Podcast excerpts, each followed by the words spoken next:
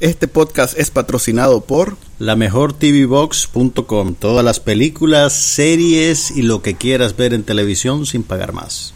Mi cocina, el mejor lugar para almorzar en Bolonia, de Canal 2, 75 varas abajo, frente al parqueo del Hotel Europeo. Aquí no pasa nada, pero hablamos de todo.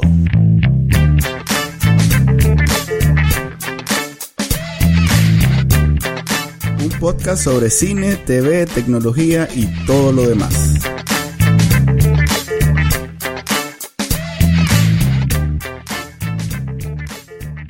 Bienvenidos al episodio número 67 del podcast No pasa nada. Mi nombre es Manuel Díaz. ¿Y Juan Carlos Sampié? Y este es pues el podcast de la primera semana de mayo, aunque todavía estamos en abril. Todavía estamos en abril, pero probablemente, no, sí lo van a ver antes del primero de mayo. Sí. Eh, para, para que pasen bien el feriado. Me comprometo. Manuel va a editar y va a hacer toda esa magia de postproducción que él, solo él sabe hacer. Sí, sí, es un proceso bien sofisticado. Entonces, Manuel, hablamos del elefante en el cuarto. Sí, hablemos de la chanchada, de la Espérate, espérate, no, no, no reveles, no reveles tus cartas todavía.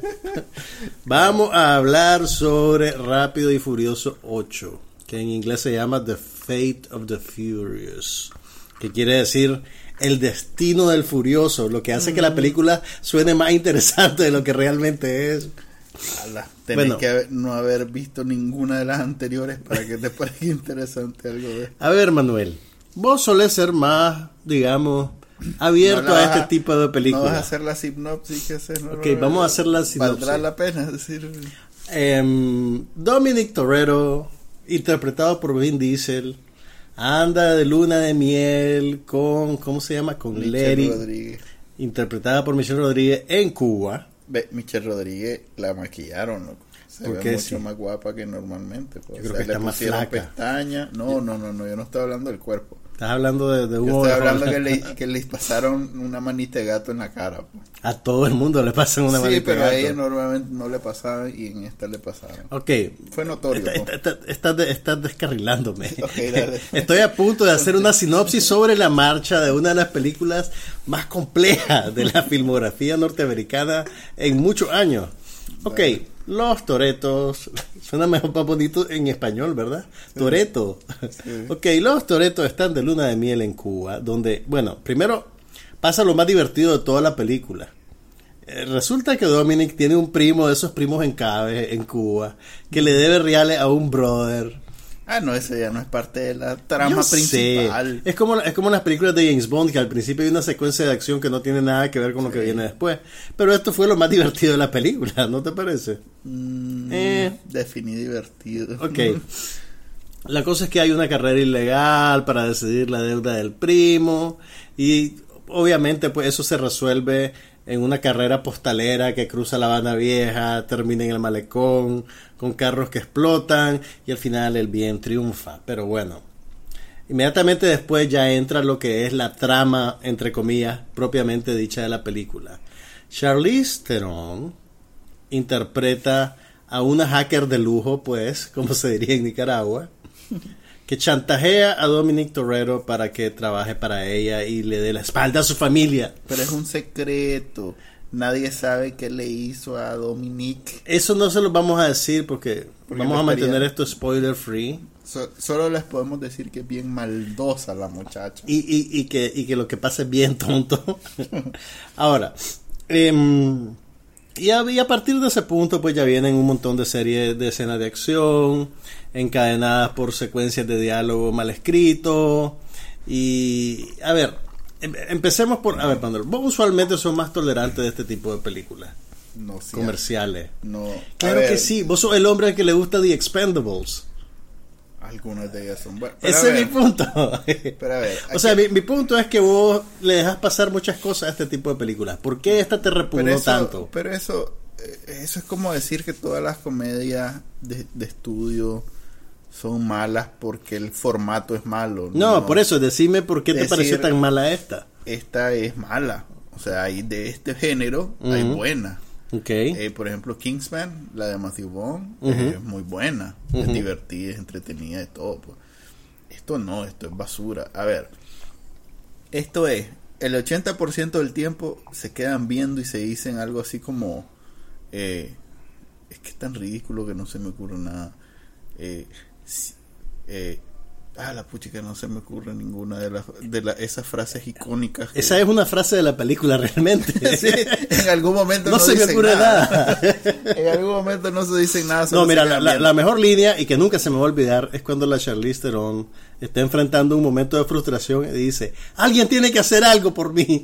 Y ya, eh, sí, por ejemplo, leer los guiones antes de que te hagan firmar el contrato. a ver hay muchas miradas intensas sí, con de esas Tan, tan, que tan, cuando los actores no son buenos actores eh, se ven bien chistosas. tipo novela mexicana Ajá, 80. correcto. No, no, es la mexicana de- actual. De ahorita. si tú vas a poner ahorita, ¿cómo se llama? Telemundo, Univision o, o el original, la- el canal de la estrella. Hay muchas de esas escenas donde la malvada se queda viendo con el, Y, en- con el y cierra bueno. un poquito los ojos y- Sí, y, y- mueve la cabeza como que tuviera escoliosis. Sí, y, en el fondo está pam, pam, pam. Eh, sí, hay mucho de eso. Eso es el 80% de esta película. Mira. más, yo me atrevería a decir que hay mucho público que va para sentirse reivindicado eh, en, en ese mundo de quedar viendo y hacer posturas. ¿Cómo que se llama? Posturing. ¿Cómo Ajá. se llama en español? Posar. No, es como Sí, una pose, cuadrarse. hacer es una como pose. cuadrarse. No, a ver. Mm, cuadrarse es algo militar. Pero en, Espa- en Nicaragua, cuando alguien Mm. dice cuadrarse, Ay, se que estás haciendo el refiere- cuadro. También, pero se refiere a que haces una postura, tomas una Hacer una postura, pose, pose.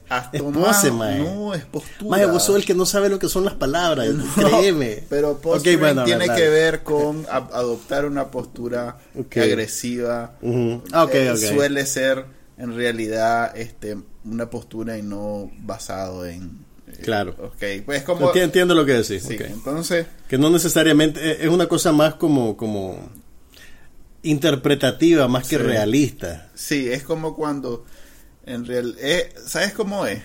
Como cuando Chespirito decía como que sabía pelear karate, pero en realidad no sabía. Ok. Entonces hacía el, el pero en Ok. realidad no sabía.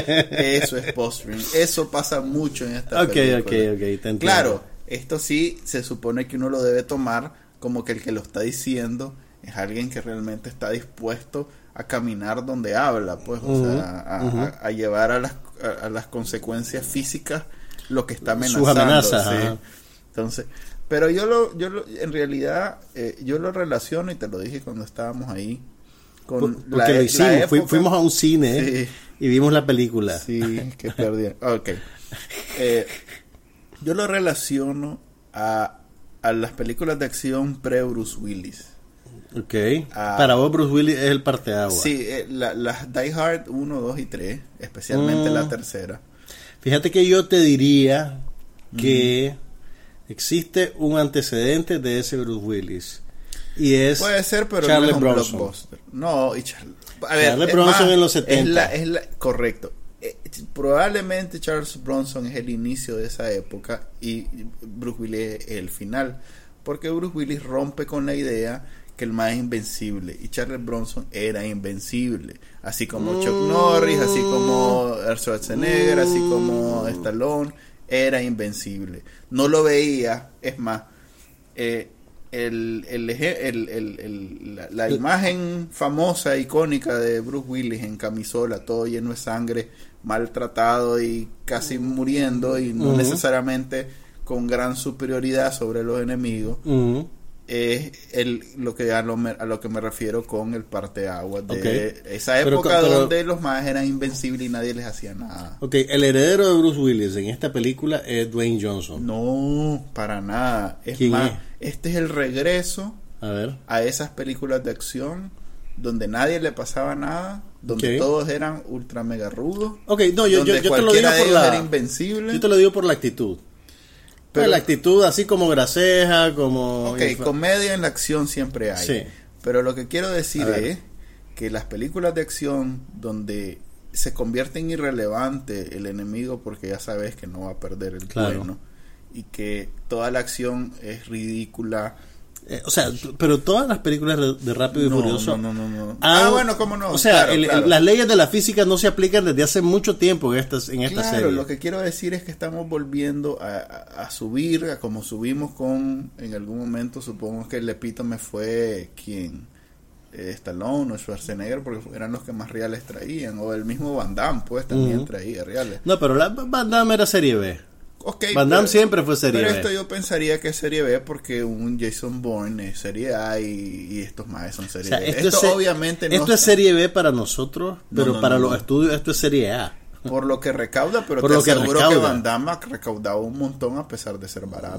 Era otro mercado, era otra cosa. Mm. Van Damme era un no artista. había, no Van Damme era un, globalización, Van Damme pero era si un actor. Mira, lo que te quiero decir es que Van Damme era una estrella de VHS, de producción directo para Fíjate cable. más- sí, tenés razón, pero pienso que es más un problema de distribución en esos tiempos. Sí. A, a lo que ahorita Van Damme competiría con esto. No, est- estoy, estoy perfectamente de acuerdo en que la acción taquillera se ha devaluado en términos de, de- de- de calidad dramática, digámosle, pues.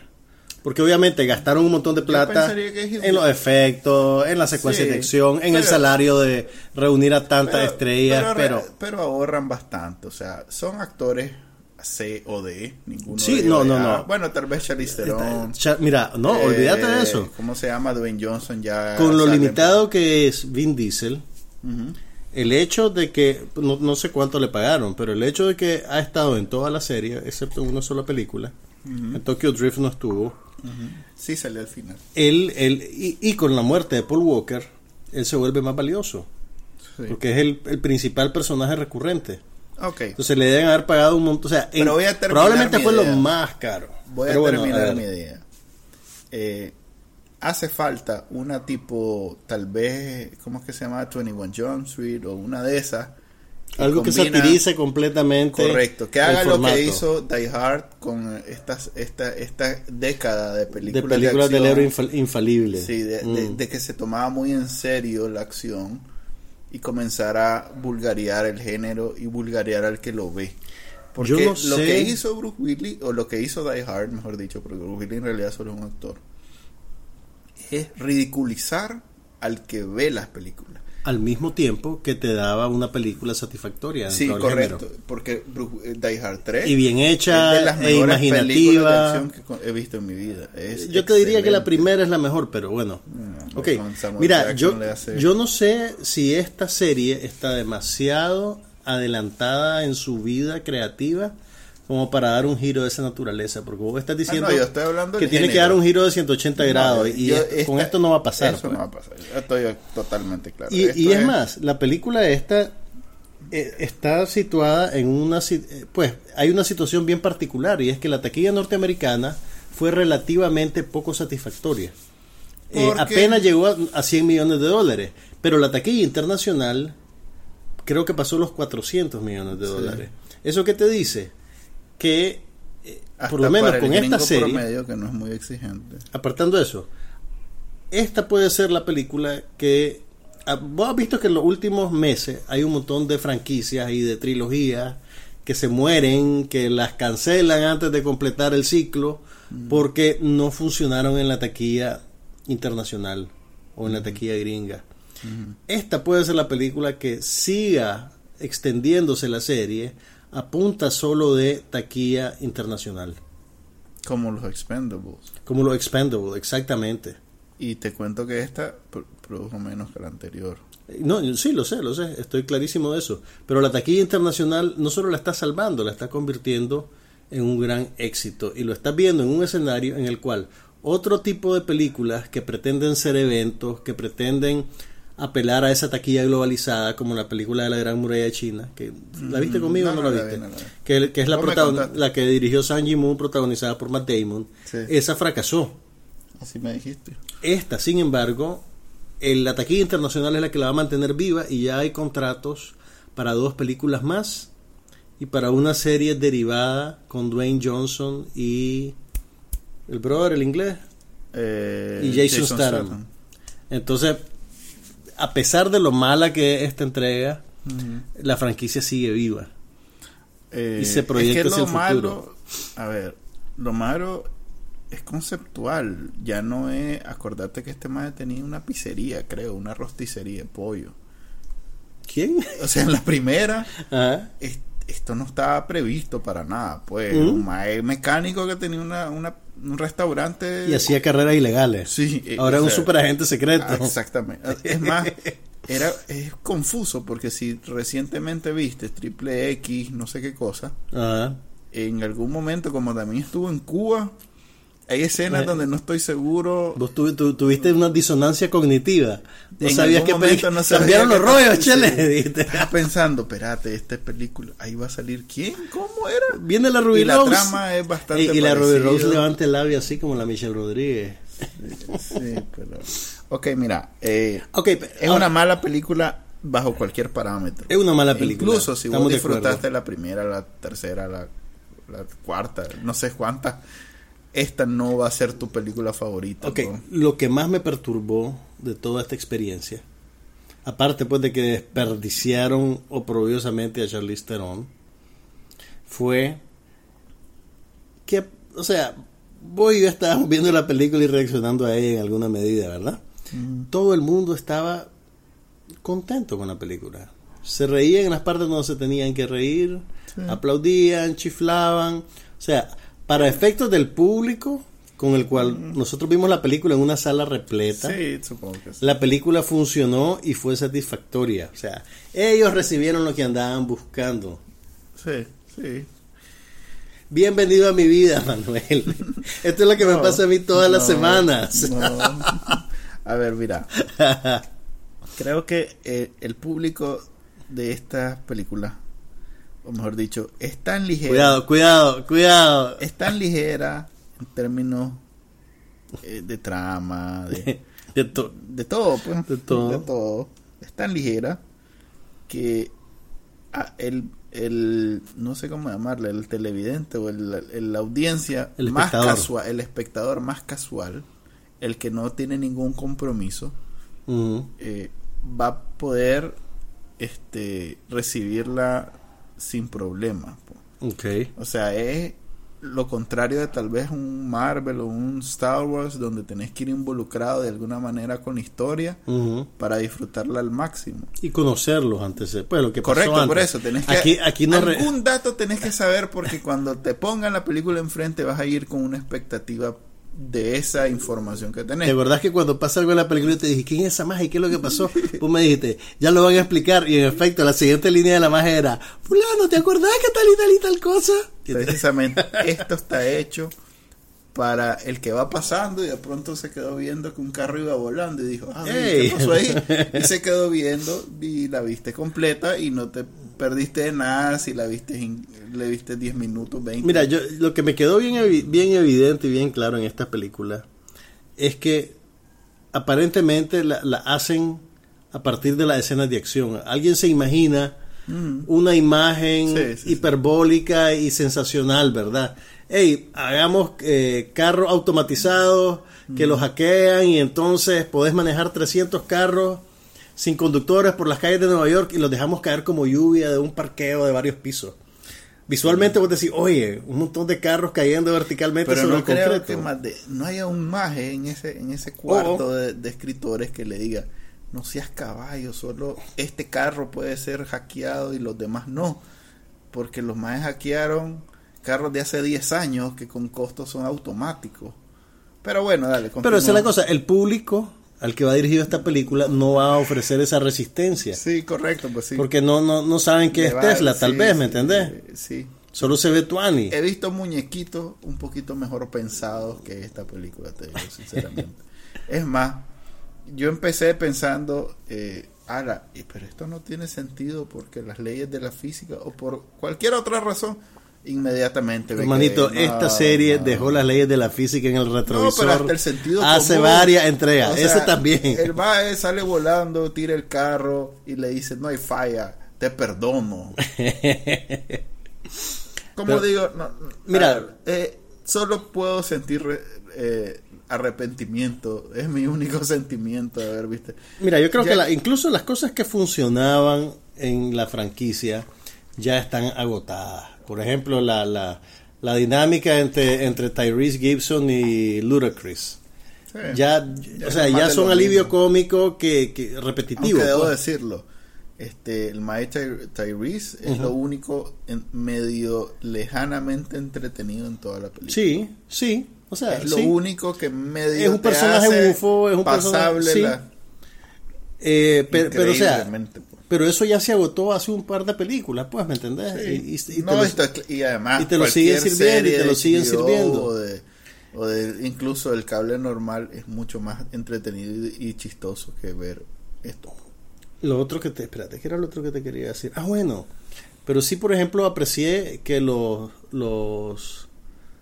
Los. Ay, ¿cuál es la palabra correcta? Espérame, espérame, espérame. Los mercenarios rusos. Ah, eh, ¿cuál es ¿Te acordás que había unos mercenarios rusos con un submarino nuclear? Que trabajaban para la Charlize. eh, más o menos La persecución final, loco. Los más andan unos nivas. no esos no son mercenarios son rebeldes Chechenios. Bueno, Eh, esos más loco andaban en nivas, como los que habían aquí en los Rusia, 80. Rusia. además eh, ahorraron dinero o sea en, en no sé cuál era la 6 o la 7 que hicieron a Abu Ah. Dhabi aquel Ya vi una cosa, ¿sabes a dónde filmaron? No filmaron en Canadá como vos y yo creíamos. Filmaron en Atlanta. Lo cual significa que ahorraron aún más. que la, la nueva la van a hacer en Detroit, no fregué. Ah, bueno, mira, yo creo que la próxima va a tener que ser en el espacio, loco, porque ya todos los vehículos que existen en el planeta Y Tierra estas ya películas aparecieron. empiezan así, olvídate. Esta película empezó con, ¿y ahora qué vamos a hacer? Submarino nuclear. Loco, no hemos hecho nada con submarinos. Sí, así debe estar más ahorita. El espacio. Mira, yo, yo vi una señal de alerta bien temprano. Cuando te reintroducen al personaje de Dwayne Johnson, como en una comedia de Disney de bajísimo presupuesto, yo dije, no, esto, esto está, esto no va bien. Que te lo ponen, que, que- que como que está hablándole duro a un equipo de deporte Ah, y después sí. te revelan como el gran chiste que es su hija y sus amiguitas. Ah, sí, no, sí, es que no hay nada a rescatar. En serio. Ah, se digo. lo digo en serio. Yo, Yo ahí dije, disfruto, mm. yo que puedo disfrutar Expendables, que puedo llegar a disfrutar hasta la más baratita, valor de las películas, esas de acción, estas no tienen nada. Es cierto, yo, yo estaba ahí, Manuel se quería arrancar los ojos. No tiene nada rescatable, en realidad que es una muy mala película. Qué vergüenza, en serio que sí. ok, hablemos de otras cosas. ¿no? que quedamos tan traumatizados que pasamos la siguiente Sí, semana que sin ir al me- cine.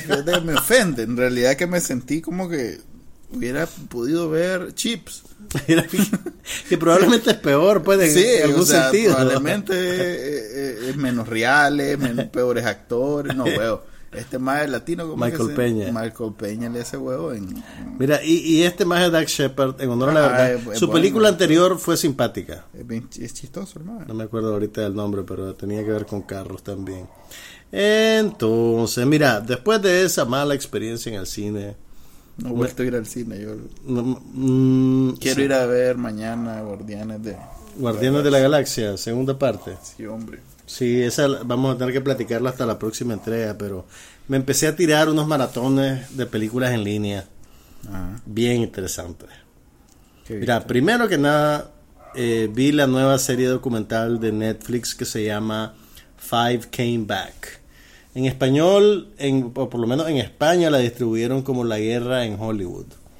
Que no es un título particularmente bueno. Pero bueno, mira. Es una, son tres documentales de una hora que están pues conectados. De hecho, en Estados Unidos se presentó durante una semana en algunos cines con la pretensión de que calificara para el Oscar eventualmente.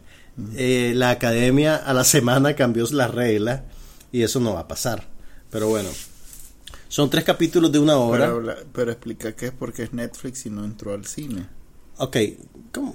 O sea, es una producción Es un original de Netflix. sí, para, para la academia es un requisito Ok, sí. que haya estado en el cine. Para que vos podás eh, eh, aspirar a un. Oscar, tu película tiene que ser estrenada por lo menos durante una semana en un cine de los Estados Unidos entre el primero de enero y el 31 de diciembre. Entonces, cuando hay producciones como esta, pues por ejemplo Netflix, con la primera película original que compró, que se llamaba Beast of No Nation, ¿te acordás? Aquella sobre los mercenarios africanos, eso sí eran mercenarios. Beast of No Nation la estrenaron en un cine durante una semana para que fuera, para que pudiera aplicar al, Oscar. En este caso, lo que pasa fue que el, año pasado, bueno, no el año pasado, los Oscars de, que se entregaron en, en, febrero de este año, que cubrían lo mejor del 2016, hubo una gran controversia alrededor de la serie documental de OJ Made in America, eh, que fue producida originalmente para el canal de cable ESPN dentro de una serie de documentales que se llama 30 by 30 o algo así. Entonces hicieron, era, es un documental de larguísimo metraje, duraba como seis horas eh, y estaba presentado a través de televisión en capítulos de hora y media. Eh, sin embargo, lo programaron en algunos cines como un maratón, pues como una película de seis horas, para que fuera elegible para el Oscar y al final se terminó llevando el premio. Entonces hubo un poco de insatisfacción en algunos círculos porque el, el, ahorita hay una gran guerra entre los servicios de streaming y la exhibición teatral. Entonces esto se vio pues como una avanzada negativa y la academia de alguna manera quiere defender también los intereses de los exhibidores teatrales porque son en realidad los que reportan más dinero a Hollywood.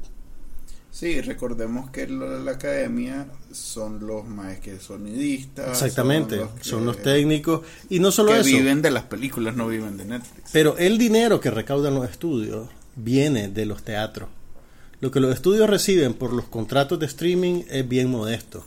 Y las películas que está produciendo Netflix y Amazon son películas que se hacen independientemente son compañías pequeñas que hacen su película, después van a un festival de cine y la venden al mejor postor resulta que el mejor postor puede ser Netflix o Amazon. O tal vez son, son pocas las producciones que ellos hacen de películas de largometrajes, pero y no van a los grandes estudios para hacerlas. Tengo entendido que Amazon fue a uno de estos premios y agarró todas las películas, todas las que... Fue en el Festival de Sundance, eh, eh, creo que en el último Festival de Sundance pasó eso.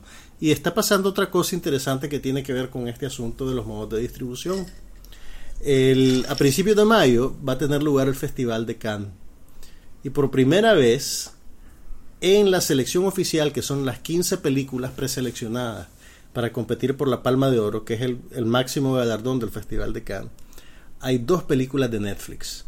Son producciones originales de Netflix que Netflix pagó y financió desde el comienzo.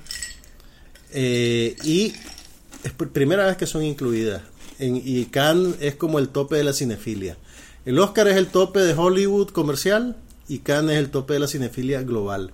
Entonces, eh, simbólicamente es algo bien fuerte. Eh, al extremo que la Asociación de Dueños de Cines de Francia está llamando a un boicot del Festival de Cannes para obligarlos a que o saquen las dos películas de Netflix de la muestra o que Netflix la estrene en teatros de Francia la misma semana que las presente en Cannes.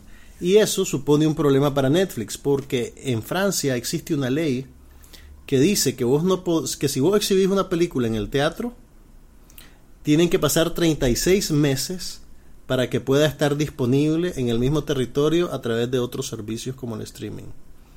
Lo que pasa es que en Francia tiene una cultura de cine y de exhibición teatral bien fuerte. Y es un poco ah, existe exactamente. y hay cierto proteccionismo hacia ese tipo de, operación comercial. Porque lo, lo, funden mucho con la cultura con la identidad cultural del país. Entonces ahorita Netflix está en una encrucijada y los mismos franceses están en una encrucijada porque esa ley si quieren mantenerse digamos eh, vigentes tienen que encontrar la manera de vadear esa ley, porque Netflix está dispuesto a estrenarla la misma semana, pero al mismo tiempo que se la ponga a sus suscriptores disponibles. No puede no hacerlo, pues, ¿me entendés? Entonces va a ser... y, y, además son películas de directores eh, de renombre que tienen mucha atracción comercial en Francia, más allá pues del mercado especializado. Entonces va a ser interesante ver cómo se desarrolla eso. Pero bueno, volviendo a Five Came Back. Mirar que Netflix hace algo bueno y hace algo malo. Mira, bueno, el, documental en sí es muy interesante. No tenés que ser un, un gran conocedor de la historia de Hollywood porque está tan bien hecho que te pone al día y, logra conciliar eh, tres realidades radicalmente diferentes. Vos vas a entender con este documental cómo funcionaban los estudios de Hollywood en la era dorada, qué significaban esos directores en esa época. Vas a entender también cómo operaba el gobierno y el ejército de Estados Unidos y vas a entender el contexto de la, de la Segunda Guerra Mundial. El, y además el, los documentales estos te hacen un análisis bien interesante de qué es la propaganda y cómo funciona. O sea, no es no, no se están apropiando de la idea de que de que no es propaganda, ¿me entendés? Sino que es un documental porque nos pone a nosotros como buenos. Eh, eh, realmente es una educación en lo que, lo que es la propaganda y cómo opera, pues, y estás claro de que los aliados tenían su propaganda, así como los fascistas tenían su propaganda, y cada una cumplía su cometido. Pero tienen la claridad moral de analizar también las zonas oscuras o grises de Estados Unidos en esa época y también cómo esto informaba el esfuerzo de estos señores. Por ejemplo, mira, son cinco directores, ¿verdad? Eh, John Ford, Frank Capra, eh, George Stevens, John Huston y hay uno que me falta, pero no me acuerdo ahorita, me voy a acordar después. Ok.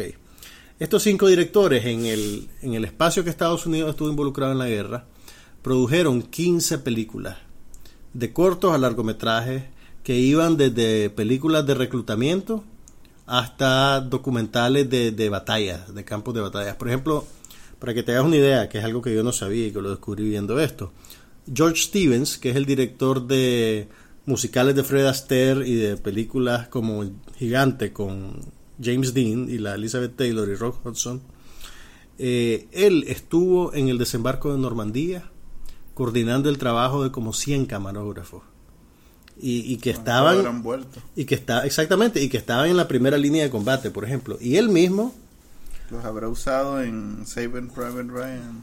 probablemente fíjate que ah bueno Spielberg es uno de los directores contemporáneos que aparecen porque ah, conceptualmente conceptualmente hacen algo interesante verdad tienen estos cinco directores de la era dorada de Hollywood y recurren a entrevistas películas caseras y cosas así pero también tienen a cinco directores de renombre contemporáneos comentando sobre ello o que funcionan como una especie de doble del anterior. Entonces, a William Wyler, Spielberg aparece como el defensor, o no el defensor, pues digamos como el que está canalizando el espíritu de William Wyler, que es el director de Ben Hur, por ejemplo.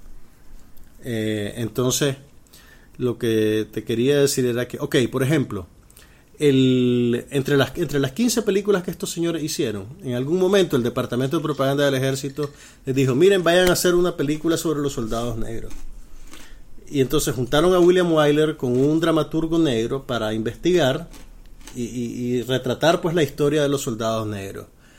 Y William Wyler, que era un judío que vivía en la burbuja de Hollywood, empezó a ir al sur de los Estados Unidos a buscar personajes y a entender lo que pasaba y le chocó tanto el racismo que existía dentro de los Estados Unidos que desistió de hacer la película. Dijo que en esas condiciones él no podía hacer una película de propaganda porque lo que estaba viendo era muy horrible. Eh, de la, y también el mismo documental te reconoce. Eran los tiempos que los gringos vivían tipo apartheid en Estados Unidos. En el, especialmente en el sur. Entonces para él fue un gran shock. Eh, otra cosa controversial que la película reconoce eh, vos sabés que Japón estaba del lado de los fascistas. Y eh, entonces hay una película que se llama Conoce a tu enemigo, que es una eh, es una manifestación del racismo más virulento en contra de los japoneses. Y la película misma te cubre la realidad de los campos de concentración que Estados Unidos hizo en California para los migrantes japoneses y los japoneses americanos.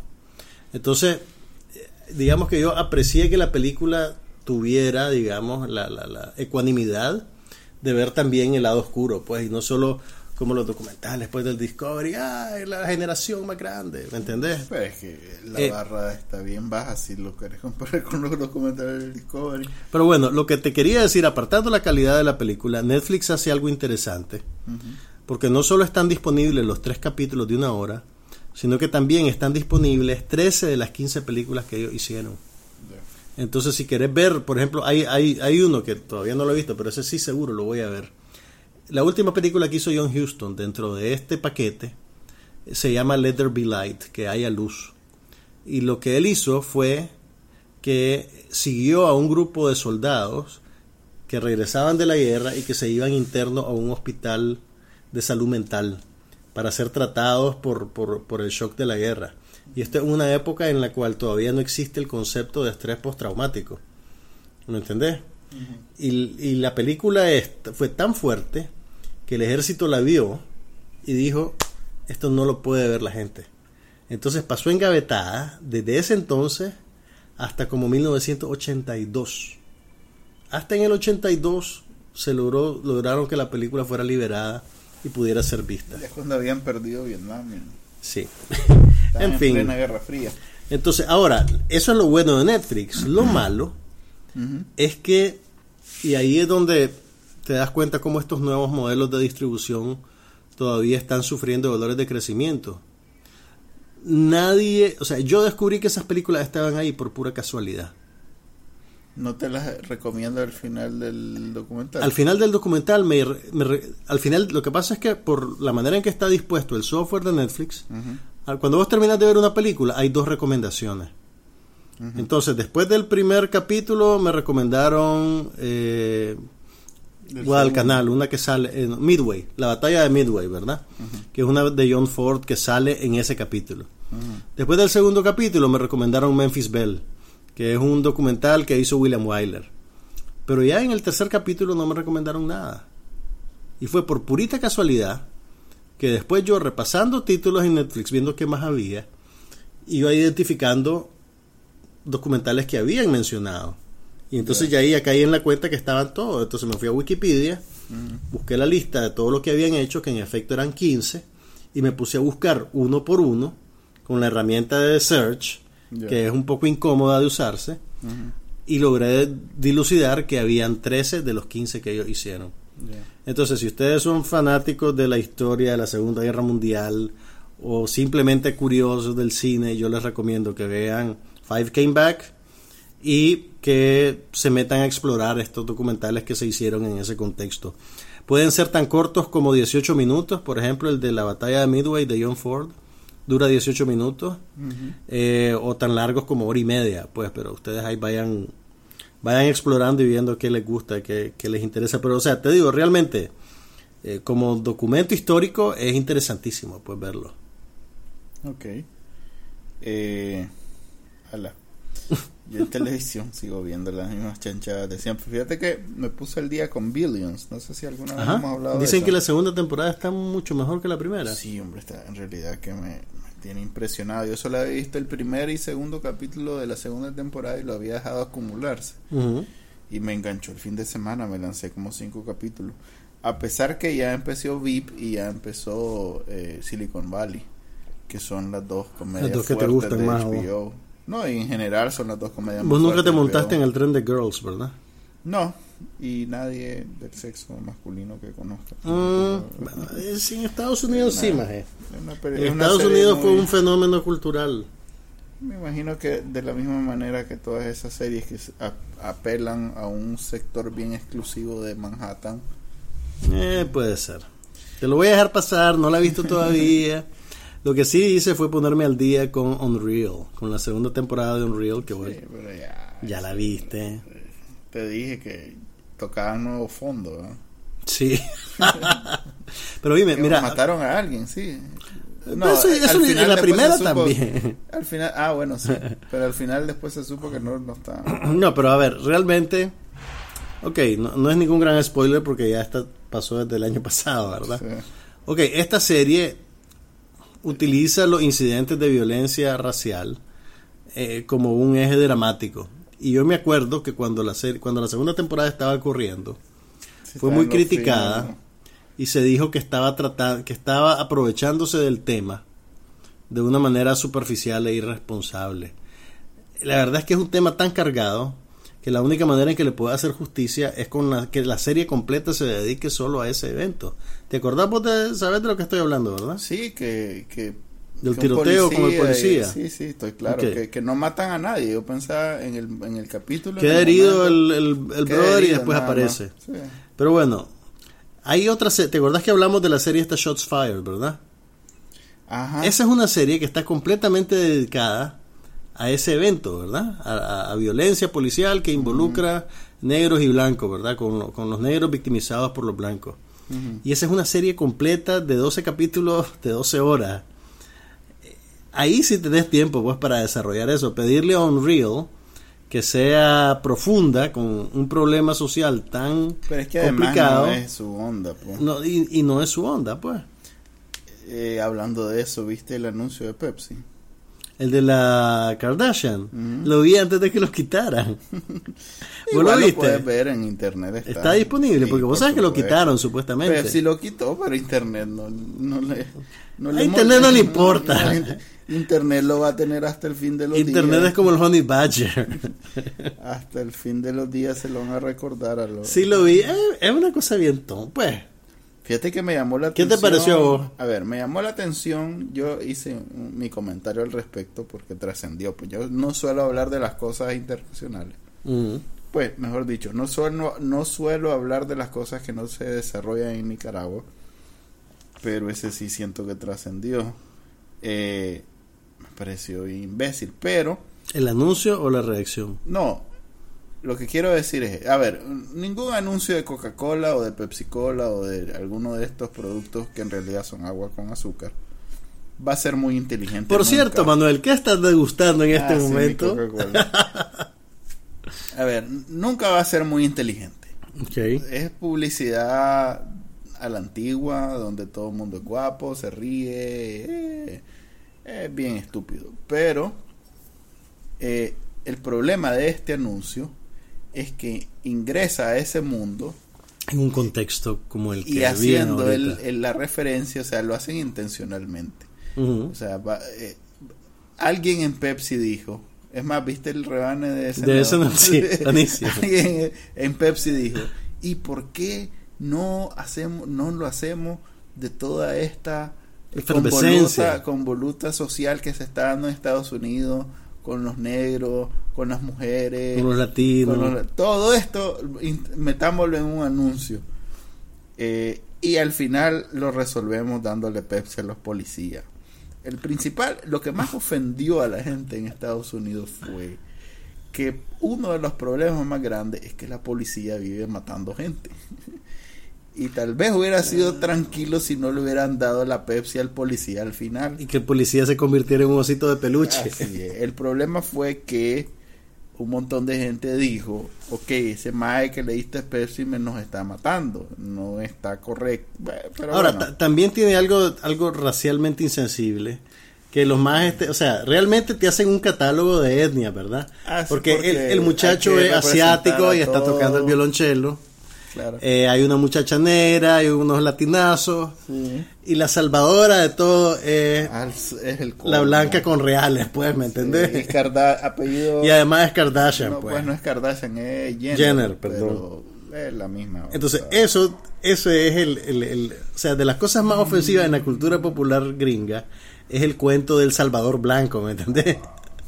Mira, por donde lo vía es insensible, es idiota.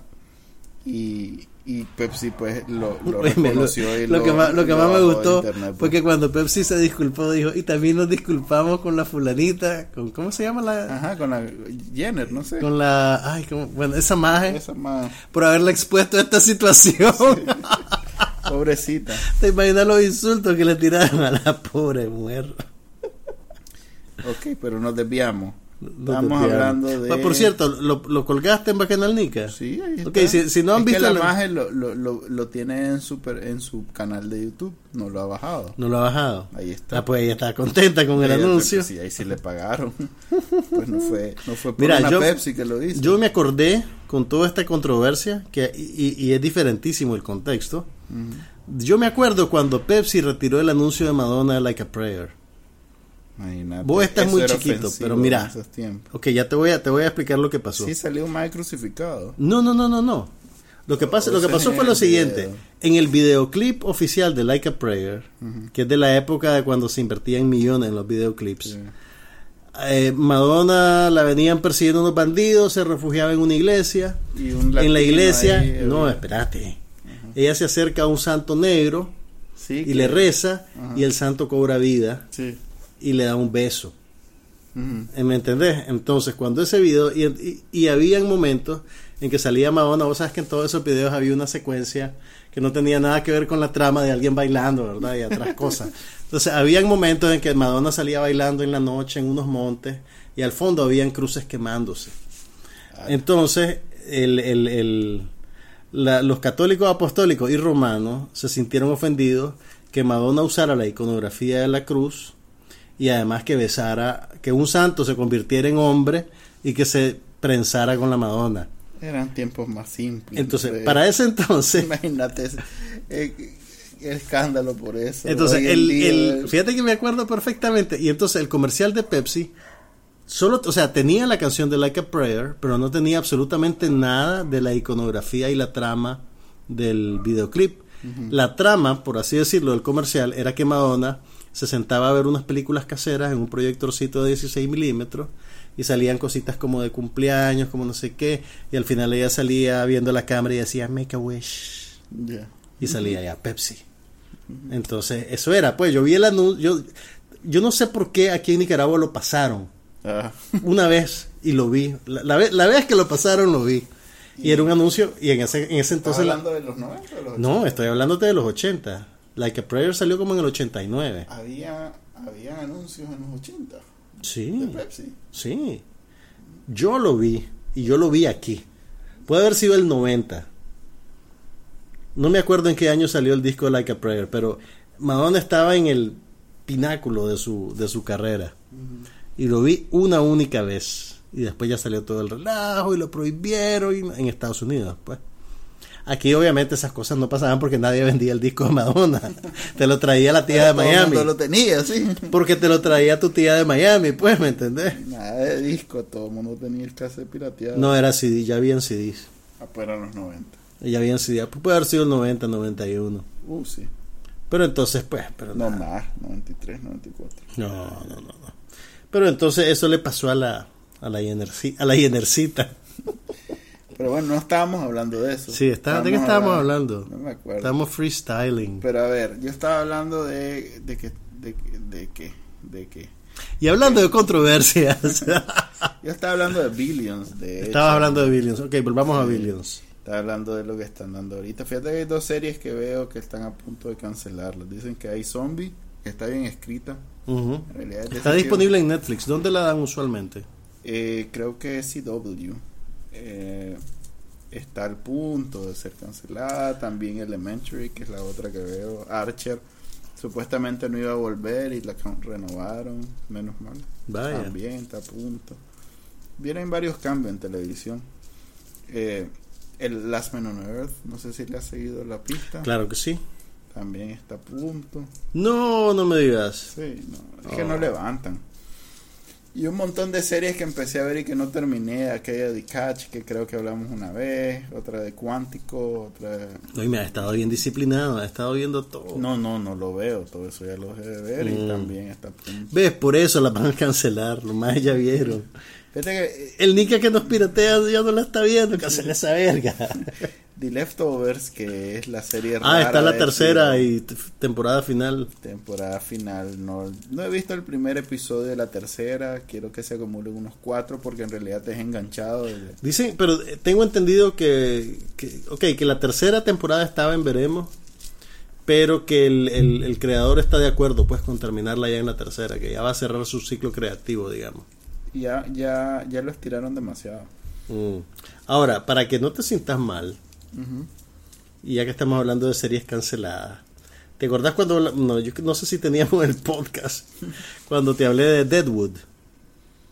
Sí, Aquella serie no. de HBO. Ya tenemos como dos años de este podcast. Ok, el, el creador de Deadwood ya le entregó a HBO el guion de su película para cerrar la serie.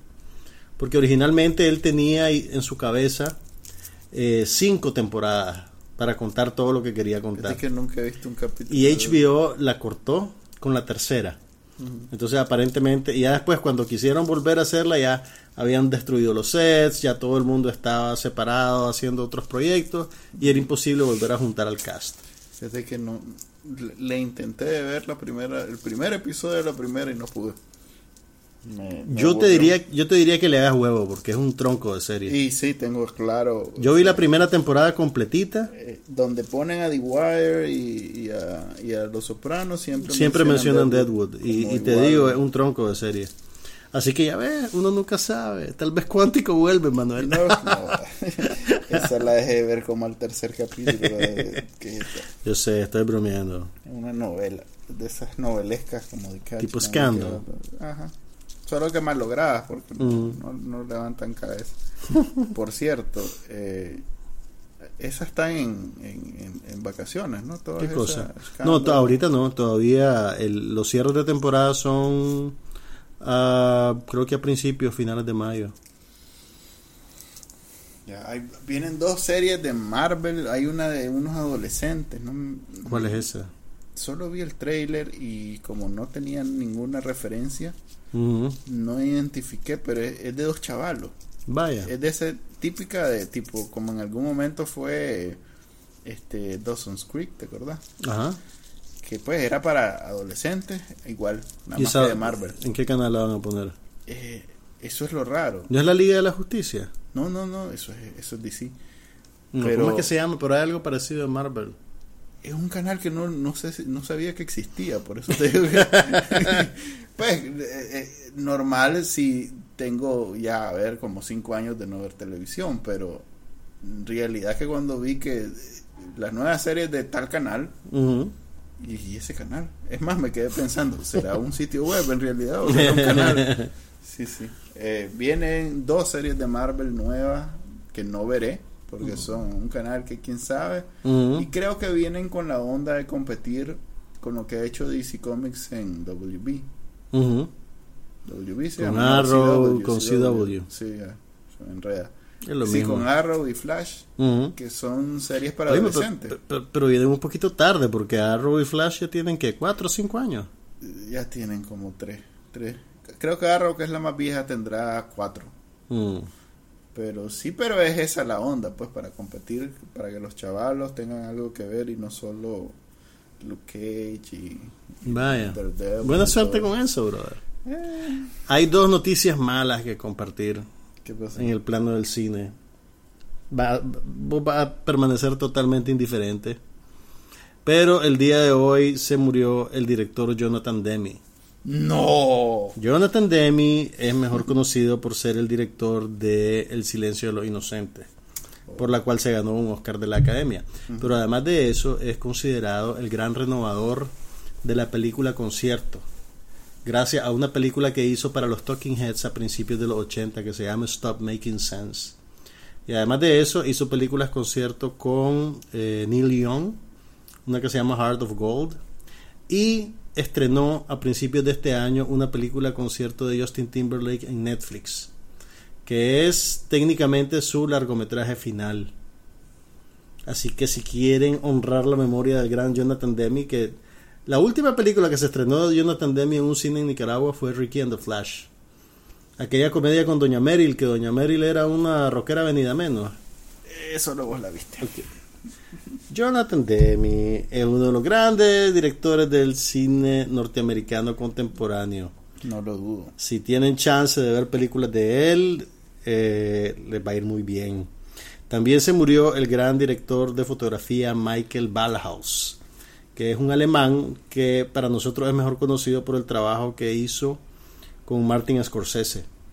A partir de Goodfellas, Michael Ballhaus fue el director de todas las el director de fotografía de todas las películas de Scorsese, más o menos hasta despuesito de Gangs of New York.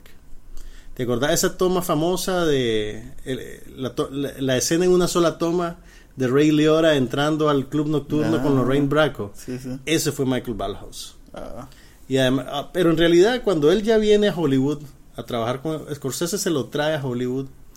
Él ya tenía como unas dos décadas trabajando en Alemania con eh, Rainer Werner Fassbinder, que era el chico malo de la, del nuevo cine alemán en los 60 y los 70, que se murió a los 37 años. Mira qué mira clase de cuadro.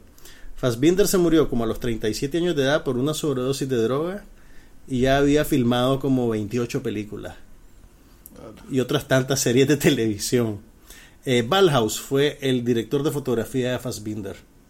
Entonces ya digamos que su lugar en la historia del cine estaba garantizado porque el trabajo de cámara de esas películas es extraordinario.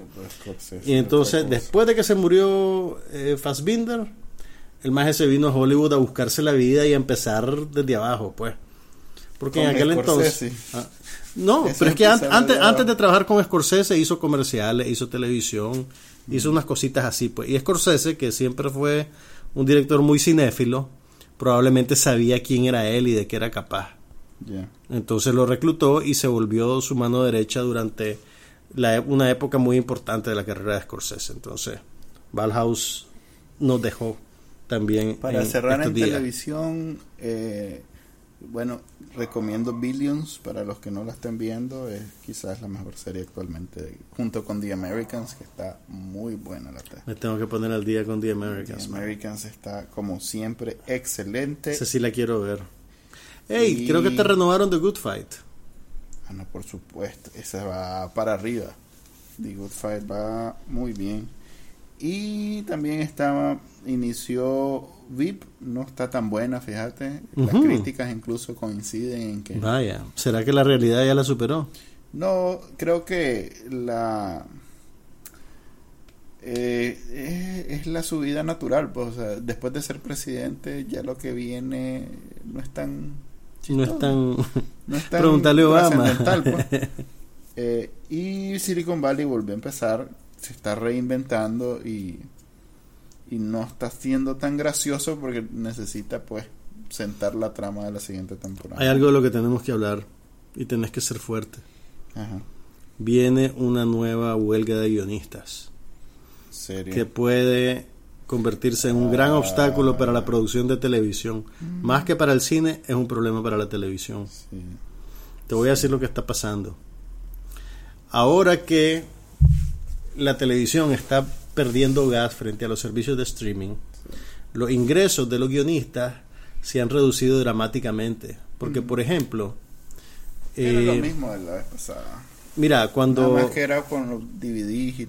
Exactamente, pero por ejemplo, si vos sos un guionista de una serie de televisión eh, y digamos que haces un episodio en una temporada, cada vez que la, el, el, mercado repetitivo de syndication reproduce ese, ese episodio que vos escribiste, vos recibís 40 mil dólares.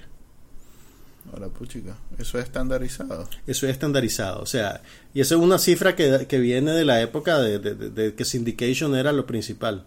Dicen que realmente los grandes las grandes productoras cuando hacen cuando producen por el first run no ganan nada Empiezan a ganar cuando venden a syndication. Por eso, el, el, el, la meta dorada de cualquier serie de televisión era producir 100 capítulos. Porque cuando vos producís 100 capítulos, la podés vender a syndication. Antes no podés. Ah. Por eso, las series contenidas, como las series inglesas de pocos capítulos y pocas temporadas, no eran muy apetecidas en Estados Unidos. Porque las productoras no ganaban nada. Entonces lo que está pasando ahora, cuando vos ves ese mismo capítulo a través de un Hulu o de un Netflix o algo, en vez de recibir 40 mil dólares, recibís mil. Ah. Entonces, Pero esos 40 mil es al estudio. No, eso es al guionista. Solo al guionista. Solo al guionista. Me parece bastante. Es, bastante. Es bastante. Sí, porque sí, imagínate que cada, cada cada estación de cada pero pero toma, en cuenta toma en cuenta lo siguiente usualmente esos guionistas no escribían los 20 capítulos de la temporada escribían uno y usualmente los contratos para que vos puedas escribir para esa serie te amarran y te inhiben de escribir en cualquier otra serie o sea no es que vos en un año de tu vida Va a escribir un capítulo. me parece exagerado que 40 mil. Imagínate que Seinfeld, que lo dan en todas las. Ok, supongamos, supongamos que, eran, que son 4 mil, pues. Debe ser, ¿sabes qué debe ser? Que cada transmisión, independientemente que eh, lo den diferentes canales en todo el país. Exactamente, pues, o sea, por el syndication te dan 40 mil. Correcto, ahí sí tienen... Y entonces, pero no solo eso, vos solo podés, usualmente, a vos te amarraban contractualmente y vos solo podías trabajar para esa serie. O sea, vos no sos un libre agente que puede escribir para The Americans y para Scandal y en un año escribiste 20 episodios. Entonces te van a entrar 80 mil 800 mil dólares. No pasaba eso.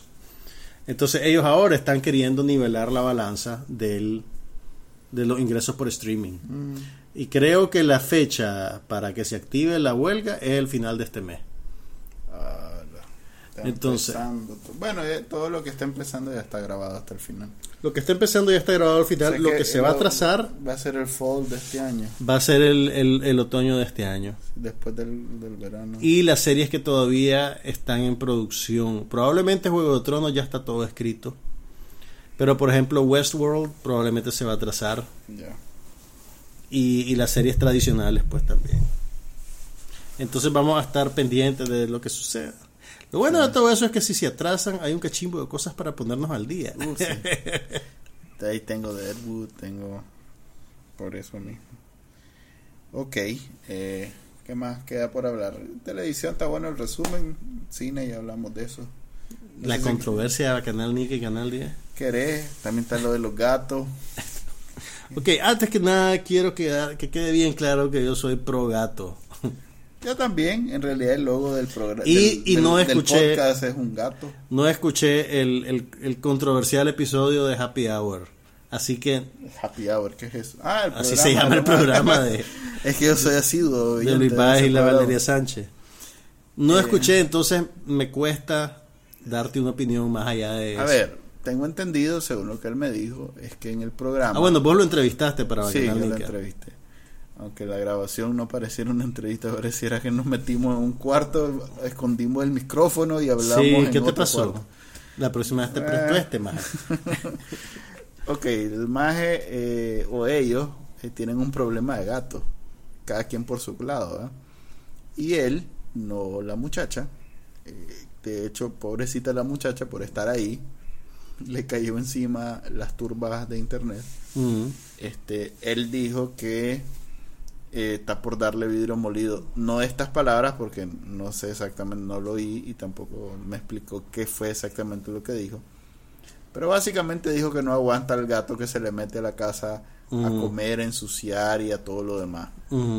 Que no es su gato personal. no no pues un gato en la calle que entra y como tiene tierno reciente el más está más chiva porque el, el gato puede darle alguna enfermedad y el tierno pues está Es un tierno. es un tierno pues. Ok.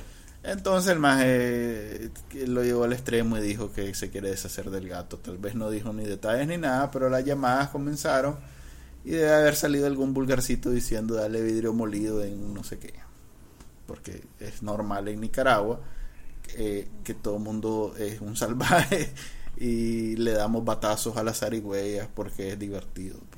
Como, la, como el zorrito con la pelada del, Sí, estadio refiero. de arriba. Sí, a eso me refiero.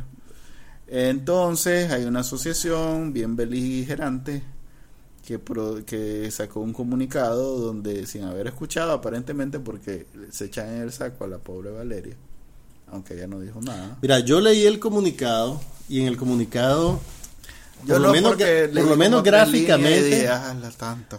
Mira, yo leí el comunicado y por lo menos en el comunicado hay citas. O sea, hay citas porque están marcadas con, con comillas. Como no vi el programa, no escuché el programa de Baez, no te puedo decir si las citas son fidedignas. Pero las citas se las se las adjudicaban a ambos, algunos a él, algunos a Sí. ella. Pero no no sé, pues ya después alguien me dijo que, que se habían dicho que, que se habían echado para atrás, no lo sé. Creo que ellos, eh, aprovechando estas estos linchamientos en internet que son tan fáciles de provocar, porque con nada logras que la gente hable con un apasionamiento como que estuviera dispuesto a ir a la calle con su cartel y hacer... Y esto vos lo decís como dueño de dos gatos. No me refiero El Bruno y el Chele. Sí, yo tengo mis dos gatos, pero no me refiero específicamente al caso de los gatos. Me refiero a que Internet, en Internet, el, el, el público está dispuesto en cualquier momento a hacer una manifestación multitudinaria en la eh, en las calles virtuales de Facebook. Ok, Aunque pero no esté dispuesto nunca a salir de su casa o a hacer algo más que simplemente darle like o comentar. Pero en internet los apasionamientos y la Ok, pero no es ese el la- orden natural de las cosas ahora. como ahora. No, por eso digo, aprovechando la organización. O sea, si vos tenés una, si vos tenés una plataforma pública, No, no, por eso tenés que estar consciente de que eso te puede pasar y ser más Claro, cuidadoso en lo claro, que decís. pero lo que quiero decir es que aprovechando eso, es eso exactamente que es lo que lo que vivimos hoy en día. La organización hizo un, un comunicado incendiario, pues, o sea, eso quería provocar Pero y no eso lo leíste. provocó.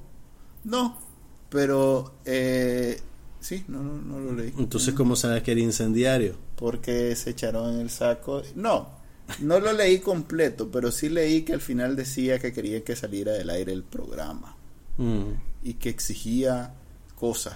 O sea, se- leí verbos como exigimos, verbos como y queremos que se acabe y que lo cierren. y Ok, que- si, si Happy Hour fuera tu programa y te vieras en una situación como esa, ¿cuál sería la mejor manera de proceder? ¿Cuál sería la mejor manera? Pues, fíjate que no. Probablemente me hubiera montado como me monté en lo del canal 10 y lo hubiera aprovechado para decir lo que tengo que decir. El problema es que Ok, pero lo que, lo que vos hiciste con el Canal 10 fue eh, sentarte, o sea, que al final no pasó. Pero idealmente lo que vos querías era sentarte en una mesa no, no, a ver, yo no tenía ninguna con, el, pretensión. con la contraparte del Canal 10 y hablar del asunto. Pues esa ya fue una eh, una oportunidad final. que- explicarle que obviamente explicarle a no la se gente lo que pasó con el Pero Canal 10. cerremos lo de los gatos. A ver, ajá. A ver, nadie realmente este inci- incidió o instó al público a que fuera a matar gato a la calle. Eh, es quizás, mejor dicho, es realmente un- una, una, una alteración infundada de, de- de- de un público, eh, ¿cómo se llama? Este cuando estás iracundo, no es iracundo. Apasionado. Sí, pues es que ya lo dije tantas veces que quiero usar un sinónimo. Mm. Este, eh, Cuando Manuel piensa en sinónimo, ok, pues la cosa es que la, eh, es de, de lo más eh, sobrevalorado. eh, Mm. no, Yo te- vos- ves qué haces, Chele. Pásame Google. este, pues, eh, eh, sobredimensionado. Sobredimensionado, Es definitivamente sobredimensionado el outrage, el- la furia, el, el- el desconcierto, lo que sea de la gente por un problema que no existe. Mira, yo creo Es más, yo lo uní cuando hice el comentario con tu con la con noticia. Canal 10. No, no. Con la noticia que coincidió en esa misma semana de don Jaime Inser que dice que el 70% de, De Bosa Bosa ya, ya se se acabó. Ya no es más. Entonces todo Eso, eso, el esa relación, yo creo, el, el yo movimiento ambientalista en Nicaragua estaba concentrado y estaba emocionado, eh, estaba totalmente, eh, este, ¿cómo decirlo? Eh, en armas por un problema de gatos inexistente y el Bozaguas está a Mira, punto de acabarse. Ahí, ahí, ese, ese, ese contraste está retratado en Nicaragua. e- entiendo lo que decís, pero creo que eso es un poquito como, como cuando la gente se queja de que vos no te quejas en Facebook de lo mismo que yo me quejo. ¿Me entendés? No. ¿Sabes por sí, qué no? sí, sí, sí. O sea, porque, Porque, a ver, a ver, veámoslo fríamente. Es un problema que estos maes en el programa de radio hablen sobre deshacerse de gatos. Es verdad, decime si afecta en algún en algún nivel a los gatos. eh, so- eh, somos incapaces de medir eso realmente. Pero sí puedes decir, a ver, mira, No afecta, hombre. A ver, nadie va a decir, ok, esta gente está hablando de. mira, yo creo que cuando pasan estas cosas. Cuando pasan estas cosas, la manera de lidiar con la crisis, por así decirlo, es no es atrincherarse, sino es abrir la puerta y conciliar los puntos de vista. Entonces, decirle a estos majes de esta asociación, ah, ok, vengan al próximo programa, Él lo hizo. hablemos y Él hizo, explíquenme. pero no, eh, no era la intención de Mira, la si, a ver, o sea, es explíquenme pues qué hago yo para resolver mi problema del gato. Exactamente, eso, Eso fue es. lo que él y dice díganle, y lo y que díganle a todos mis escuchas, si ellos tienen ese problema, ¿qué hacer para resolver el problema sin matar al gato? Exactamente. Eso es lo que tenés que hacer. Pero Él invitó a la asociación. Sí. ¿Y qué pasó? yo dije eso, él dijo eso, todo giró alrededor de eso, pero estamos hablando dos cuestiones totalmente diferentes. Él lo está tomando en serio y la asociación está con la intención de provocar lo que provocó y, y mantener esa, eh, esa jodido ira, ponerle algún nombre que ya nunca me acordé del que quería decir, eh, mantenerla viva por el más tiempo posible Esto es una oportunidad para educar. no era la intención de la asociación. Por eso te digo, eh, es aprovechar, ok, como ahora, y ahí vas a ver un montón, y, y en realidad ese, ese es el movimiento ambiental en Nicaragua. El montón de gente mala, Y ahí, porque pero- un gatito o un perrito le pasó algo. Pero Ma- Manuel, el movimiento ambiental en Nicaragua, o sea, no puedo generalizar si tenés aquí a un ambientalista que salió diciendo que el canal interoceánico era bueno para el lago.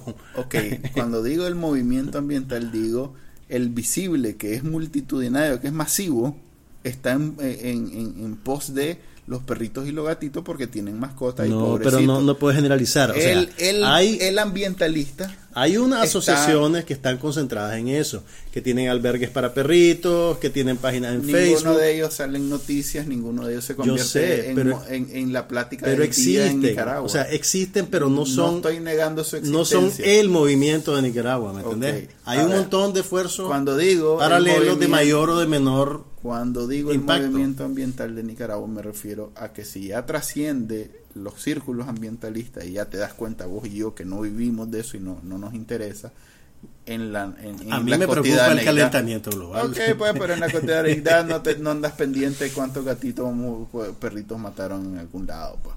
Y estos No, más pasan poniendo no. la foto del el pobre perro golpeado porque diario alguien patea un perro y le pega con algo y diario alguien mata un gato en Nicaragua. Seam- Seamos claros. Entonces ellos andan buscando que algo se haga viral. Esto se hizo viral porque las dos personas que lo dijeron eran famosas. Entonces se montaron en eso y lo- esa ola, la, ¿cómo se llama? La montaron y, y hasta que pudieron. Pues. Ya después, cuando ya pasó toda la bulla, puedes decir, ah, bueno, no era tan así la cosa. Hasta ahora que oigan el podcast. y- Sí, hombre, la pobrecito. Ok, Eh, y- si eso es lo peor, ¿quién va a estar en contra de los gatitos y los eh, Nadie. Bueno, de, de nuevo, estamos en Nicaragua. ¿eh? Más de algún picado tiene como deporte andar detrás de gatos y perros y pues dándole palazos. Pero nadie normal y corriente, sin problemas psicológicos, sueña con torturar animalitos. Nadie. ¿qué es lo más compartido en internet? Fotos de gatitos. Pues sí, sí, todo el mundo quiere los gatitos. Ok, En fin. ahora sí. Lo... Pero el Canal 10 no, te, no quiere a Canal Nica. Fíjate ¿Por que qué? mira, mira, ¿Qué pasó ahí? Explícame, por favor. en Semana Santa, ¿Qué hiciste, Manuel? ¿Qué le hiciste al Canal 10? en Semana Santa me mandaron un video, alguien es totalmente indignado Mm. porque el canal 10 había hecho no sé qué, no sé cuánto y aquí está el video que lo demuestra. Entonces en el video solo se ve a un motorista que se está peleando con una unidad móvil del canal 10. Y va, va, va, y nada más, pues eh, en realidad que el único contexto te lo da el que cuenta, el que denuncia, pues. Entonces agarré el video y, él, y la denuncia y la pegué. Y, y no fue, el maestro la mandó a varios. Y, uno de ellos fu- fui yo. Con la suerte que el director de noticias del Canal 10, Mauricio Madrigal, entró a la noticia Bacananique y se metió a, a comentar. Como en, en el Zeitgeist de Nicaragua. Creo que esta es la primera vez que alguien usa la palabra Zeitgeist de Nicaragua. Ok, el Zeitgeist de En la misma Nicaragua, oración. eh, anda efervescente un odio contra el Canal 10. Que él haya llegado, porque todos Pero, los comentarios espérate, eran. ¿y cómo es que "Estos- tiene tan buenos ratings?" Desgraciados". Porque Internet y, y las personas que ven el Canal 10 Son no dos grupos diferentes. Son dos grupos diferentes. Ok, ajá. Entonces, eh, eh, los comentarios iban por el orden de estos desgraciados no deberían de existir, amarillistas, no sé qué, no sé cuánto. Él llegó a defender su canal, su programa, como cualquiera lo haría, probablemente eh, con algo de desconocimiento cómo funciona internet, los troles y todas estas cosas. Y no se esperaba que la gente no solo le respondiera ahí, lo persiguiera por todo internet y le anduviera diciendo hasta que se iba a morir en todos lados. Le o sea, decir que pues. en sus redes sociales. Aparentemente le, le, mandaron mensajes privados, le, le, comentaron todo lo que publicaba en cualquier lado, en todos lados, realmente lo acosaron. Okay. Entonces, ante la, el acoso, me imagino que él percibió que la marca se estaba... Eh, Creyó que era un complot de Bacanalnica. No, creo que percibió como que era grande el asunto, como mm. que en realidad estaba afectando de alguna manera el Canal 10. Y entonces hizo un reportaje como para lavarse la cara con la misma la misma táctica de siempre que nosotros en realidad estamos preocupados por lo social y, y, ponemos esa noticia pero es para que no se accidenten y para dar para disuadirlos de manejar mal sí sí sí todo esa, oh. todas esas ridiculeces que todo el mundo sabe que los más viven de enseñar tripa pues. Eso, es quizás mi principal crítica pues. Claro ellos no pueden decir en el canal y así descaradamente nosotros vivimos. Mientras más abierta sea la herida de la tripa, más rating tenemos y más anuncios tenemos. No lo pueden decir, pero bastaría con no mencionarlo y no caer en el extremo contrario, pues no decir que pobrecitos nosotros por concientizarlos a ustedes ahora nos están llamando de amarillistas. Ahora, en otros países existe cierta cultura de cobertura de nota roja en la cual podés cubrir la noticia, podés comunicar el hecho, pero no mostrar al ser humano en un estado tan vulnerable como estar herido, muerto, con la cabeza abierta y pues creo que esa es una raya que Nicaragua cruzó hace rato, pues. Y, aquí Lo que no quiere decir que no podemos devolvernos para ah, atrás. No, por supuesto. Tal vez ahora eh, esta indignación en internet logra trasladarse porque lo golpeó, o sea, los maes le quitaron las sirenas a los carros me mandaron fotos donde le estaban quitando calcomanías, sirenas a los carros de ellos, donde obviamente fue a partir de toda esta bulla en internet que tuvieron, o no tuvieron, pero lo hicieron y han modificado su mensaje porque se disculparon con el mae que atropellaron. Al comienzo era un irresponsable que nadie le puso mente y ahora es disculparnos que no, tuve, no tenía. O sea, hubo consecuencias, pues tal vez si este movimiento en contra de cómo hacen las cosas se extiende, ellos van a tener que reformar su, modo operandi. Pues. Pero mira qué interesante, eh, la, idea de, o sea, el reportaje que hicieron donde dicen, va, Canal Nica dijo, y anda incitando y no sé qué, y ellos hacen una inferencia entre que como Bacananica publicó esto, entonces Bacananica es responsable por las amenazas de muerte que ha recibido eh, o que nos han...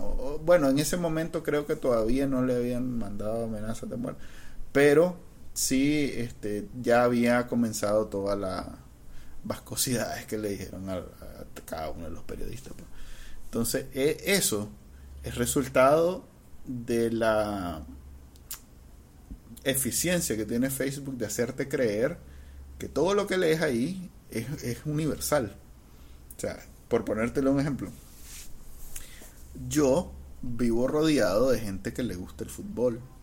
Entonces, cuando hay un juego entre no sé quién y no sé quién, a mí me, me ¿cómo se llama? Me, se te inunda tu Facebook de menciones, de fotos de Messi. Así es. O sea, yo tengo la percepción de que todo el mundo está viendo. Todo el mundo está viendo eso porque todos mis contactos y por lo tanto Facebook hace un esfuerzo por presentarme ese tipo de cosas. Escogido esas, esas cosas porque considera que es lo relevante en ese momento. Entonces me imagino que igual a ellos les pasó y como no entienden que detrás está un algoritmo que decide qué presentar y qué no y que probablemente de 3 millones que dicen ellos que los leen son si acaso 5 mil personas los que están y, eh, totalmente indignados con el programa para ellos es todo mundo porque hace un buen trabajo Facebook en venderte que esto en crear esa ilusión de que eso es lo que está pasando que es un universal y que entonces como vos vos haces el cálculo ala Todo el mundo está en Facebook. Y si te están oyendo ahorita, ya no van a cambiar la línea editorial. Ah, no, por supuesto. y no deberían, la verdad, es que son un canal no, no, exitoso. No. O sea, está bien, o sea, no te digo que no deberían de hacer.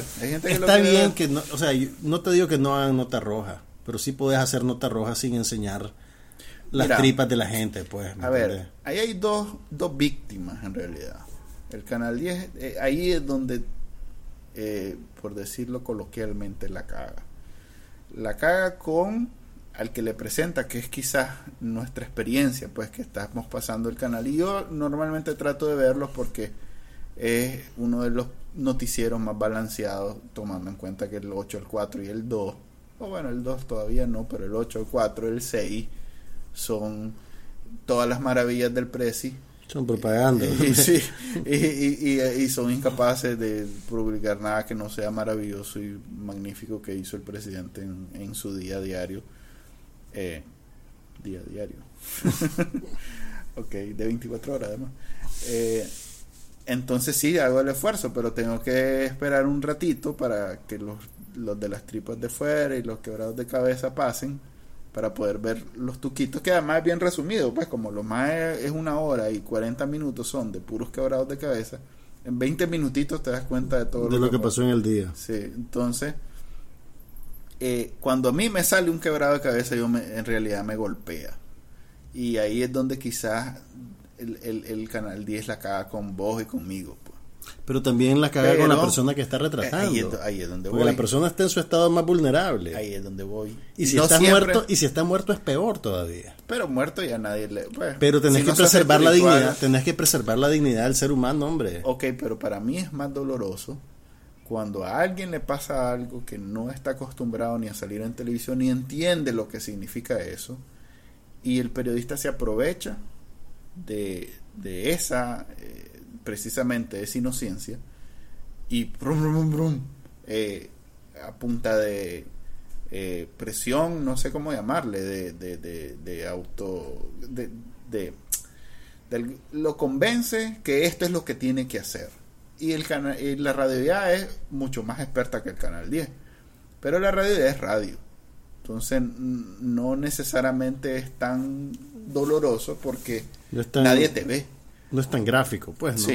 No te ven. Eh, aunque yo he visto a la radio ya, o sea, en, está alguien llorando, al, la mamá está llorando al hijo que se acaba de morir y está la radio ya. Mire, doñita, ¿y cómo se siente en este momento? Metida con el teléfono en vivo, tratando de sacarle algo para poder satisfacer el morbo de los oyentes. Pero el canal 10 le mete la cámara, pues todavía peor, porque esa imagen y, y en la radio lo presenta y ya está, pues no es como que lo graba y lo, lo pasa cada seis horas en un noticiero. Estos más lo graban y te lo pasan tres veces al día y lo ve todo mundo. O sea que probablemente te vea todos los que te conocen, te vean en el momento que te violaron o te robaron o te golpearon, pues en el mismo momento, que a veces hasta se acaba de ir el ladrón, todavía está caliente la cena y, el maestro del canal 10 está con la cámara encima y vos qué vas a decir, pues. Me pongo a pensar en esa situación y ahí sí me sentiría muy ofendido, pues. Y tal vez a veces es un picado que chocó y entonces está bien que, que, lo, que lo increpe en el momento eh, por, por la irresponsabilidad, pero veces gente que no tiene nada que ver y que pobrecita, pues. Entonces ahí es donde creo que es más doloroso lo que hace el Canal 10. Ahí es donde creo que deberían de medirse. Y hasta en el reportaje lo menciona este maje de, de, ¿cómo se llama? El que habla todo raro y que es el, más veterano de ahí. Mario Medrano. No, hombre, ese es nuevo. Este, ¿cómo se ve que no lo ve? No lo veo. este, ¿cómo es que se llama? Eh, José Abraham Sánchez. Dice que no, si uno no quiere ser filmado ni aparecer, uno tiene el derecho de decir, ese, eh, eh, José Abraham Sánchez, por lo menos tiene esa, esa idea en la cabeza. Los más nuevos o los que realmente cubren el, el asunto de la nota roja, esos no andan con esas contemplaciones. Pues. Y bueno, pues ya me hice el monólogo. Este me invitó Stalin Vladimir a su programa a discutir con Chunchito Madrigal. ¿Puedes eliminar eso del bucket list? sí, lo puedo eliminar. Stalin Vladimir te invitó a sentarte con Madrigal, pero Madrigal no llegó. No, no llegó. Eh, sí, yo me esperaba que no llegara, a pesar que Stalin me dijo que sí iba a llegar y que estaba confirmado. No sé exactamente cómo logra confirmar él, supongo que por teléfono. No, usual, pues, usualmente la fuente te dice, sí, hombre, si voy a llegar, ¿a qué hora querés que esté ahí? Claro que sí, claro que sí. y después no llega. Eso es una confirmación formal, pues, ¿me entendés? Uno solo puede asumir que le están diciendo la verdad. Sí, entonces como es en vivo, pues ahí me, me pues, platicamos un rato y más bien terminé eh, entrevistando y entrevistándome a mí y Stalin Vladimir. Pues. ¿No vamos a ver pronto un exposé de Bacanal Nica en Canal 10? No creo porque los majes, tengo entendido, me llegó el chisme, que eh, Pastora mismo, eh, ¿cómo es que se llama? Carlos Pastora, el dueño, el gerente, pues. Pastora mismo dijo que la pararan con ese tema. Pues. Creo incluso que la electa tal vez en algún momento hubo intención de llegar y después de eh, el día anterior parece que esa fue la orden.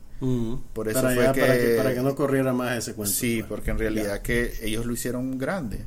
O sea hubiera perfectamente hubieran ignorado qué pasó. Y nadie y nadie de su Solo de Bacanalnica pues. Si acaso, hubieran pues, visto como una nota más de todas cuatro las gatos sí lo mismo. Para la próxima ya vamos a haber visto Guardianes de la Galaxia que es la película de Marvel que Manuel espera con más anticipación. Así que esperen dramatizaciones, imitaciones de las voces de los personajes. Levin Diesel también. Ey, eso es lo que te iba a preguntar. Ahora Groot es chiquitito. Sí. Y habla con voz de chiquitito. Ese no es Vin Diesel. Ese es Vin Diesel. Ese es Vin Diesel. ¿Le alteraron la voz electrónicamente? Probablemente, pero si le están pagando, no creo que le paguen y no ah. salga. Vaya, vaya. Es más, están los chismes que el mago va a ser un personaje que no habla. Porque. Y ahí está en el universo Marvel, pero solo. No le ven la cara. sí, y, como que Vin Diesel está hecho para hacer algo, pues. Sobre todo en Marvel.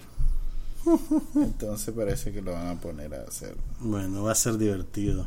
Se despide de ustedes entonces Juan Carlos en pie. Manuel Díaz y nos vemos en tal vez una semana o dos. Nos vemos. Aquí no pasa nada, pero hablamos de todo.